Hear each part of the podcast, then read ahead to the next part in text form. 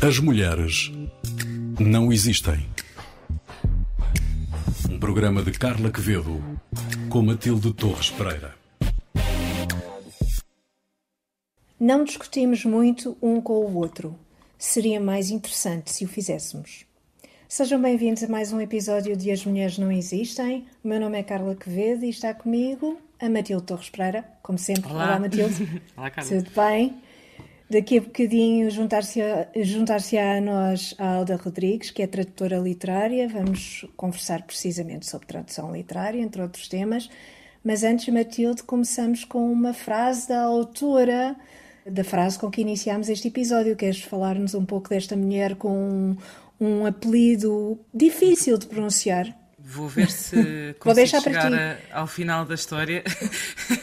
Vou ver se acerto, pelo menos uma vez. É a Larissa Volonkonsky. Volonkonski, exato. Volokonsky. Acho, acho que sim. Vamos tratá-la por Larissa. Vamos. Não, ah, então, esta senhora é uma grande senhora, é, é uma grande tradutora russa, já traduziu praticamente tudo o que há para traduzir dentro da literatura russa que nós conhecemos. É, é casada com o seu co-tradutor e colaborador de, mais longa data, o Richard Pever, que é americano.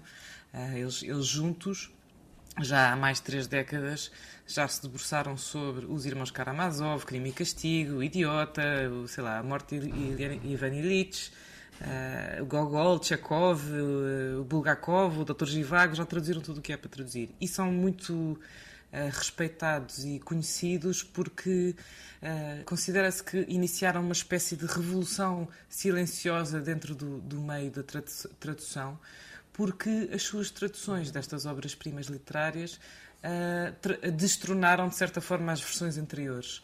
Porque, ao invés de tentar clarificar aquilo que Dostoiévski poderá ter querido dizer na sua língua-mãe, fizeram umas traduções muito em linha com ah, o estilo original. Ou seja, a única crítica, crítica que lhes é feita é que algumas frases, algumas expressões são muito estranhas ao, ao leitor em, em- em inglês ou, ou noutra língua porque são muito russas. Mas de alguma forma é mais fiel ao texto original e por isso é que eles ficaram ah, tão bem cotados pelas suas traduções. Ah, são muito idiosincráticas, como também o é a literatura russa. Há assim uma grande tradutora que era a Constance Garnett, que, que era assim, foi, foi a tal que foi, entre aspas, destronada, porque eh, a analogia que é feita é como se ela tivesse feito uma espécie de manicure ao texto, não é? Clarificou, mas ao mesmo tempo também roubou alguma expressão, isto, isto de- na- na- na- da boca dos críticos. Em 2004, a Oprah Winfrey escolheu a tradução deles da Ana Karenina para aquele famoso book club da Oprah. Ah, e o livro, que na, na altura já tinha mais de 130 anos, foi instantaneamente, voltou instantaneamente a ser um best-seller. E o Moscow Times, que é o maior jornal da Rússia depois do, ah, do Pravda, ch- chamou-lhe ah, a maior promoção da literatura russa desde que o Omar Sharif passeou pelas estepes num, num, num chapéu de pelos fazendo de, de, de Doutor Givago. Por isso vale a pena conhecer a vida desta mulher, mas principalmente aquilo que é a sua, ah, a sua obra. Ah, e, e a frase inicial, esta não discutimos muito um com o outro, seria mais interessante que o fizéssemos, fala desta relação muito interessante, muito- Claro. muito, te- eh, terna que tem com o marido, que, com quem trabalha e trabalhou toda a vida e com quem faz este grande serviço à literatura. Sem dúvida. Muito engraçado, muito interessante. Uh, temos já connosco a Alda Rodrigues, que também é tradutora literária. Alda, obrigada por teres aceitado o convite. Olá, Carla. Obrigada pelo convite. Eu gosto muito de ouvir podcasts por serem um espaço de diversidade, por isso estou muito contente por estar aqui. Que bom, boa, boa, boa. Alda, eu vou fazer uma, uma brevíssima introdução tua. Alda nasceu em 1973, licenciou-se em Línguas e Literaturas Modernas na variante português e inglês, é assim que se diz. Entre 1996 e 2006 trabalhou em lexicografia a tempo inteiro e durante essa altura foi responsável pela coordenação de edição, atualização de vários dicionários. Entre 2007 e 2015 fez um mestrado e um doutoramento em Teoria da Literatura, a tese de mestrado sobre o papel das palavras no cinema e de doutoramento sobre coleções e museus. e nos, nos últimos anos tem-se dedicado exclusivamente à tradução literária. Traduziu autores como Marilyn Robinson, Stanley Cavell, Patrick Lee uh, Fairmore, uh, Henry David Thoreau, Jane Austen, Ben Lerner. Escreve a coluna Faca de Papel para a Forma de Vida, uma revista online, e é autora do blog Cinéfilo Preguiçoso com Alexandre Andrade. Alda, depois desta introdução, o interesse pela tradução literária é um interesse parecido pela escrita, ou seja, um, um tradutor literário é, na verdade, um escritor. E já agora, que tipo de escritor é esse? Pronto, em primeiro lugar, acho que convém dizer que os, os textos não se traduzem sozinhos. Um texto uhum. traduzido não existe sem o tradutor. Por isso, o, o tradutor cria a tradução. O problema aqui é que nós ainda temos uma noção muito romântica de escritor como, como criador, como herói, como uma criatura excepcional. Enquanto, em relação ao tradutor, temos um achamos que é uma pessoa que tem a obrigação de se apagar uh, e que tem de funcionar como uma máquina, uma máquina eficiente e discreta. Não deve chamar muita atenção. Uhum. O problema é que uh, os escritores e os tradutores fazem coisas bastante próximas. Os escritores ou autores uh, valem-se de um conjunto de experiências pessoais e referências culturais que depois trabalham, e também o tradutor faz o mesmo. Ele, um tradutor usa tudo o que tem à sua disposição e adquiriu claro. ao longo de uma vida de trabalho, de estudo e de todas as suas experiências pessoais e produz uma versão do texto de partida, na língua de chegada. Exato. Tu dirias que a principal uh, característica ou qualidade uh, de um tradutor é ter uma, um domínio uh, total, ou praticamente isso, da sua, da sua própria língua, não é? Mais do que da hum. língua em que, em, que, em que foi escrita a obra? Ou tem, tem de ser do, tem de dominar bem as duas línguas, as mas duas. Uhum. isso não basta. Isso não basta. Uhum. Eu acho uhum. que tem de recorrer sempre a um conjunto de experiências pessoais, de reflexões, de referências uhum. culturais que foi adquirindo através de leituras, por exemplo, uhum. através do estudo. Um bom tradutor não é simplesmente uma pessoa que domina bem a língua de partida e a língua de chegada. Tem de fazer mais do que isso. Claro. E por isso eu acho que durante muito tempo houve uma noção de tradução como, como uma atividade neutra e impessoal. E temos a ideia de que o tradutor se deve apagar. Mas um tradutor que faça isso e que funcione mais ou menos como uma máquina de tradução automática não vai produzir uma, um bom texto na, na língua de chegada. E nós vemos que uma boa tradução vale por si como texto e não só como uhum. tradução.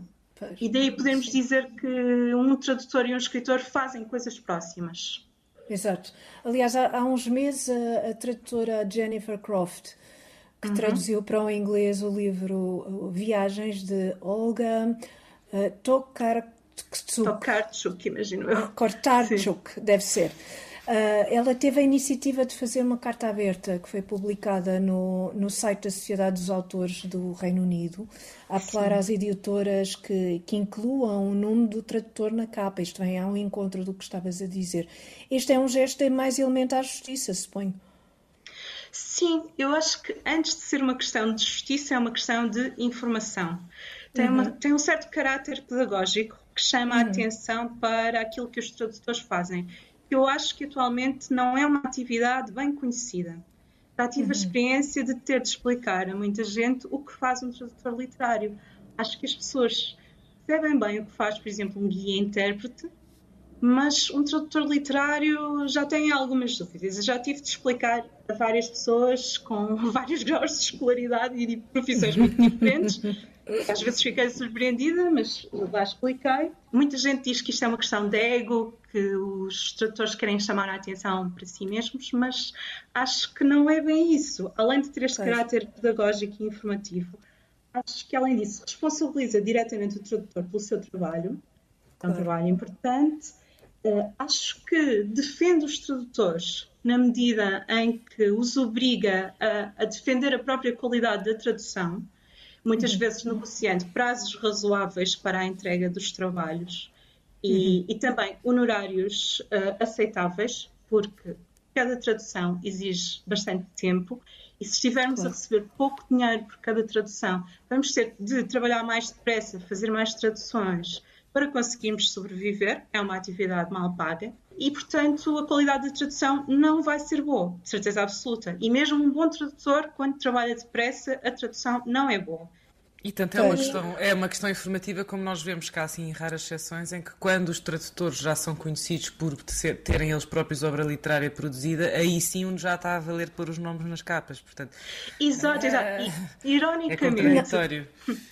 Ironicamente, sim. as pessoas que têm os nomes nas capas eh, não são os tradutores profissionais que dedicam a vida toda a isso e desenvolvem perícia e competências específicas quem tem o nome na capa são pessoas que se tornaram conhecidas por outro motivo, escritores, professores, pessoas que escrevem em jornais, por isso chamam a atenção. E isto também ajuda a criar uma ideia errada daquilo que é ser tradutor, porque sugere que traduzir é uma espécie de passatempo divertido.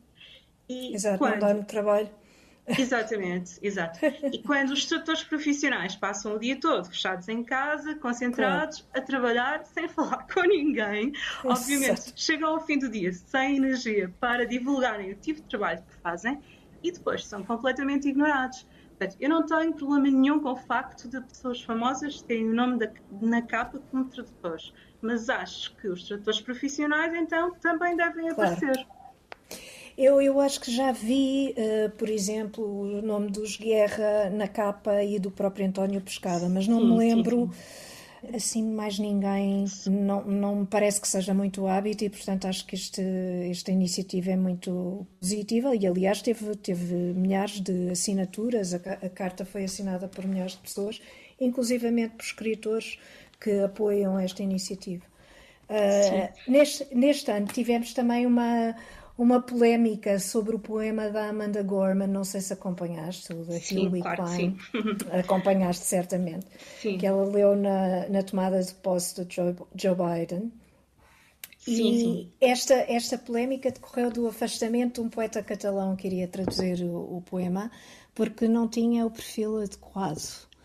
Ou seja, neste caso, segundo Gorman, a tradutora teria de ser mulher, negra, jovem, houve uma enorme polémica sobre isto e muita, muita discussão sobre isto, e interessante, uh, mesmo aqui em Portugal. E o que é, quais dirias que são as implicações desta exigência? Bom, eu vou, vou, comentar este, eh, este episódio da perspectiva dos tradutores, porque acho Sim. que a temática do racismo em relação ao episódio foi bem debatida por muita gente. Sim, claro. E, portanto, em relação aos tradutores, eu acho que este episódio revela mais uma vez um certo desconhecimento da atividade de tradução. Uhum. Porque nós, quando temos um problema de saúde, consultamos um médico. Se tivermos problemas de eletricidade, consultamos um eletricista. E por aí adiante. Uhum. Portanto, quando, quando, temos um problema de tradução, acho que devemos consultar um tradutor. Depois podemos ouvir mais uhum. opiniões e outras pessoas podem dizer o que acham sobre o assunto. Mas, uhum. em última análise, são os tradutores que têm de decidir, quando lhes propõem uma tradução, se são capazes ou não de traduzir determinado texto. São os tradutores. Uhum. Não são ativistas, não são pessoas que escrevem nos jornais. Um tradutor... E não são, desculpa interromper-te, e não são os autores. Não tenho certeza. Não sei. Os, os autores hum. podem ter uma palavra a dizer, mas se um autor uhum. me convidasse mas para um autor... um texto, eu uhum. teria uhum. de decidir se sou capaz ou não de decidir de traduzir esse texto. Não é o autor claro. que decide, sou eu. Exatamente, exatamente. Uhum. E acho que o tradutor todos os dias lida com questões como a diferença. E o que estava aqui em causa era o caráter específico de Amanda Gorman como poeta, como ativista e como, como pessoa negra os tradutores todos os dias lidam com diferenças equivalentes e estão habituados a resolver esses problemas. O trabalho da tradução é precisamente pegar uhum. na diferença e integrá-la na língua de chegada e na cultura de chegada. Fazem isso todos os dias. Portanto, este caso, para mim, não deveria ser tratado como uma exceção. E uhum. o caso de, já não sei se foi esse tradutor catalão uhum. que tinha terminado a tradução e já, uhum. já tinha entregado a tradução e a editora não a publicou e encomendou a tradução a outro tradutor. Isto é um grande uhum. desrespeito pela atividade profissional de uma pessoa, claro. Claro. Alda, Claro, e e- era um tradutor experiente, um tradutor Sim, tinha experiente. traduzido Shakespeare. Exatamente.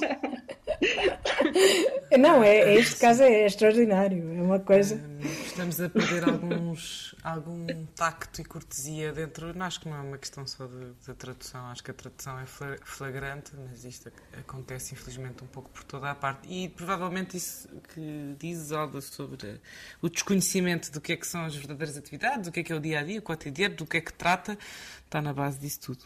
Eh, tinha aqui Claro. outra pergunta que não, é, que não é diretamente relacionada, mas mais uma curiosidade nossa. Eh, Na tua opinião, que obras eh, literárias deviam ser traduzidas para português e ainda não foram? O que é que faz falta traduzir? O que é que faz falta de traduzir? Estão a fazer uma das minhas perguntas preferidas. Olha que bom. E é isso eu vou responder não só como tradutora, mas também como leitora e como alguém que já pensou, se calhar eu podia ter uma editora, eh, mas depois desistiu dessa ideia por pensar que rapidamente iria à falência e que não iria muito longe. Portanto, va- vamos, vamos entender aquilo que eu vou dizer desse ponto de vista, daquilo que eu acho que devia ser mais publicado em Portugal e não é, e, e que eu sinto falta como leitora. Em relação à ficção, exato. sinto muita falta de contos. Em Portugal criou-se a ideia, não sei se certa, não sei se é errada, de que os contos não vendem. E eu, como leitora, gostaria muito de ver, por exemplo, antologias de determinado escritor, como, por exemplo, Ernest Hemingway ou Scott Fitzgerald. Eu, todos os anos, tento ler pelo menos uma antologia de contos de um escritor e gostaria muito de ver esses dois grandes contistas bem traduzidos em Portugal. Depois, além dos contos, há, há outra forma, de que, forma literária de que eu gosto muito e que eu acho que tem sido um bocado maltratada em Portugal, não só pelos editores, mas também, claro, pelos leitores e pelas pessoas que compram livros, que são os ensaios. E em, espe- eh, em particular os ensaios. Verdade. Estamos Sim, sim, sim. Em particular os ensaios literários. Ensaios que não sejam exclusivamente sim, sim. de teor Académicos. universitário. Claro, claro. Sim, com aquele aparato todo. Zadie Smith, Mas- por exemplo, seria tão bom. Por exemplo, por exemplo. Portanto, não, não tenham aquele aparato todo que sejam ensaios literários, ensaios pessoais e mesmo formas literárias próximas do ensaio, mas menos convencionais. Eu acho que os leitores portugueses, as pessoas que compram livros, têm uma certa fama de desprezarem um pouco estas formas menos convencionais e gostava que comprassem mais livros para depois as editoras também investirem mais nisso. Uh, e quem diz ensaios literários também ensaios filosóficos. Acho que há alguns filósofos que deviam ser mais traduzidos e mais lidos. E vou dizer dois Sem nomes, dúvida. por exemplo, o, Robert Pippin e o Stanley Cavell. Stanley Cavell eu própria já traduzi, mas acho que ele devia ser mais traduzido. E há, E- há e- um livro em especial que eu gostaria muito de traduzir, que é o meu livro preferido dele. Uh, é um livro que ele escreveu a partir do Walden de Thoreau, que eu também traduzi, e é um que se chama The Senses of Walden, e é um livro em que ele reflete mais ou menos sobre o papel das palavras na forma como vivemos e como nos situamos no mundo. Eu adoraria traduzir. Que interessante. Pois, pois. Que razões vês para, para não haver essas traduções em português? Não há interesse da parte das editoras? Acham que não há público? Sem conversar muito com as pessoas sobre isso, parece-me que é falta de público.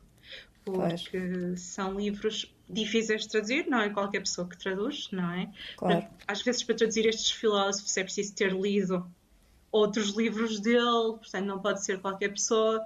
eh, e depois as pessoas não compram. São livros longos, às vezes, difíceis de Pois. ler, e as pessoas ignoram completamente. Mas no caso dos Exato. contos isso não se aplica, não é? No caso dos Não. contos ou dos ensaios ou de algumas formas Os literárias contos, mais para mim, é- é um informais. enigma o facto de as pessoas não comprarem contos, porque são formas breves, lê-se rapidamente. mais Provavelmente é, que se é uma questão cultural também, não sei. Sim, sim, sim. Portanto, deveria custar a menos a sério. ler do que um Uhum. ensaio. As pessoas queixam-se muito da falta de tempo. Lá, lá, lá seria mais um argumento para ler contos. Mas não é Exatamente. assim que funciona. Se calhar não é falta de tempo, então. Sim, falta de sensibilização para isso. Provavelmente Talvez. seria preciso na, na escola variar um bocadinho do Camões e do Virgílio Ferreira e abrir também a, às pessoas É que têm formação a, a uma certa Pois. sensibilidade para esse tipo de formas literárias. Isso não existe muito no nosso sistema, não é? Essa inovação, de alguma forma. Sim, é verdade isso, porque eu acho que o mercado português, a sensação que me dá é que as pessoas insistem muito, no, compram muito naquilo aquilo que acham que são valores seguros. Por exemplo, clássicos. Investem naquilo que já conhecem, não é? Pois. Sim, e, e, acham que vai correr bem, que estão a fazer um investimento que vai valer a pena. E não arriscam muito em autores menos conhecidos, formas menos convencionais, etc. Quando me pedem sugestões de livros para traduzir, eu digo, mas sabendo à partida que não vou não convencer. Não vão ser acatadas. Sim, sim, sim. Porque são formas que as pessoas geralmente desconfiam. E já agora posso, posso dizer que um livro relacionado sim. com tradução está uhum. traduzido em Espanha, portanto deve vender em Espanha. Uh, é, um livro, é um livro que se intitula This Little Art, de Kate Briggs, que é, exato, é o livro de uma tradutora a explicar como traduz, muitas vezes desmentindo vários conceitos errados que as pessoas vão aprendendo sobre traduzir e sobre tradução. Uhum. Ela fala da sua própria experiência como tradutora. E é um livro que eu gosto muito, Nossa. traduzido em Espanha. Mas também podia ser traduzido aqui. E se quiserem Exato. mais sugestões, eu digo. Muito obrigada, Alda. Obrigada, obrigada, por ter estado connosco. Obrigada. E, e, vou estando atenta ao teu trabalho. Traduziste agora o Gilead da Marilyn Robinson. Muitos parabéns. Uh, foi o último livro que saiu. O Jack. O Jack. o Jack. foi o Jack. Peço desculpa. Foi o Jack. Ah, disparado, foi e... o Jack, foi. Sim. Desculpa. Sim, mas vais traduzir o Gilead, não? Não, Gilead já saiu com uhum. tradução do António Pescada, ah, mas ah, estou então a traduzir neste isso. momento... Peço desculpa, sim. Ah, não faz mal, é, é a tetralogia ou série intitula-se Gilead. E estou a traduzir sim. o livro que faltava traduzir dessa série, que se sim. intitula Home. Estou a traduzir nesse sim. momento, provavelmente sairá no próximo ano. E é um livro Ah, muito bom. Sim, sim, sim, sim. sim ótimo, ótimo. Muito obrigada, Alda. Um grande beijo. Obrigada eu. E bom trabalho. Obrigada e continuem. obrigada. obrigada. Vamos continuar. Obrigada. Matilde, vamos às nossas sugestões. Uh, tens uma sugestão que não é um livro. Não, esta sugestão, isto é para ser levado muito a sério, porque é um, uma sorte nós termos uh, uh, o privilégio de ter uma exposição em Portugal de uma artista uh, austríaca cigana chamada Shaya Stoica. Escreve Seja Stoica. Uhum. a verdade é que ela está a ser descoberta um pouco por toda a Europa, mas por iniciativa e intuição de um grupo de portugueses muito audazes Uh, já, já conseguiu-se fazer uma exposição no MUSA, Museu das Artes de Sintra, Sintra onde era a, a, casa da antiga coleção Berardo. Uh, e é uma exposição absolutamente arrebatadora, porque é de uma, é de uma pintora uh, que já morreu, que sobreviveu a três campos de concentração. E ela pintava e escrevia como forma também de transcender essa experiência.